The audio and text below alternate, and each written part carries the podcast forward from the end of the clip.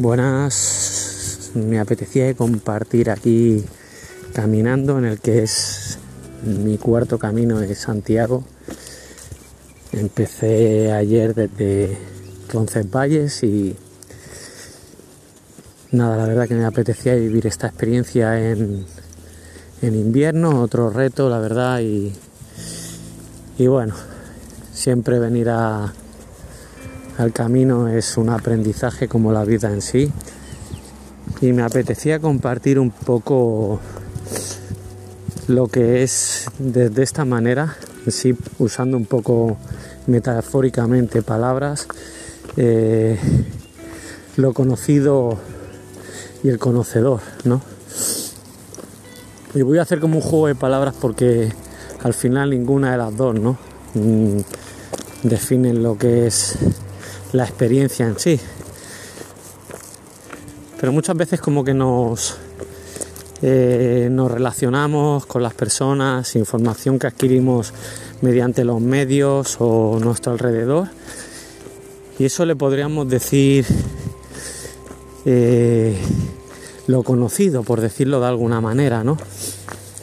Eh, al final la experiencia viva, el que es el conocedor, que ni es así tampoco, porque la conciencia que está testiguando el momento presente eh, es lo único que, se da en el momento, libre de, pensamientos y no está sujeto a nada.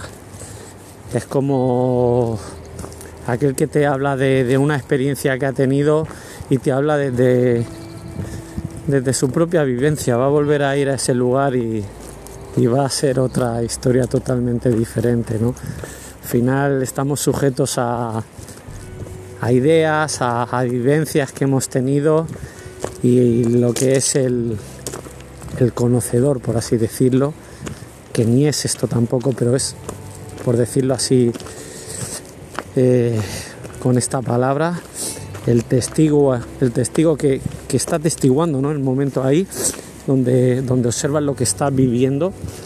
Eso es la experiencia en sí, lo que nos lleva realmente sin libre de pensamientos, la libertad, la libertad sin, estar condicionado a, a, nada de lo anterior que has vivido.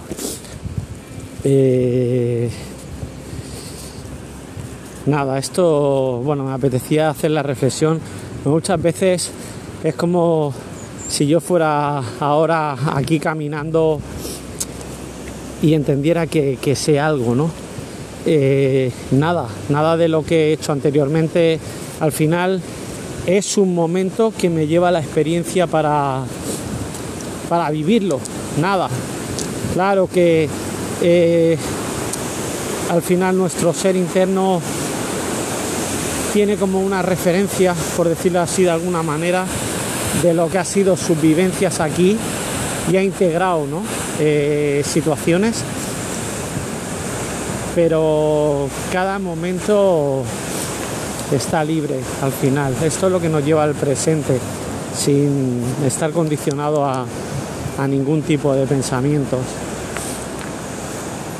Yo nunca había tenido, eh, los anteriores tres caminos no había tenido nunca ningún problema con los pies y qué bueno esto que ayer salgo y, y bueno eh, se me formaron bueno dos pequeñas ampollas y, y así es que la, vida te lleva esto sabes al final el presente eh, nunca sabes lo que te va a suceder.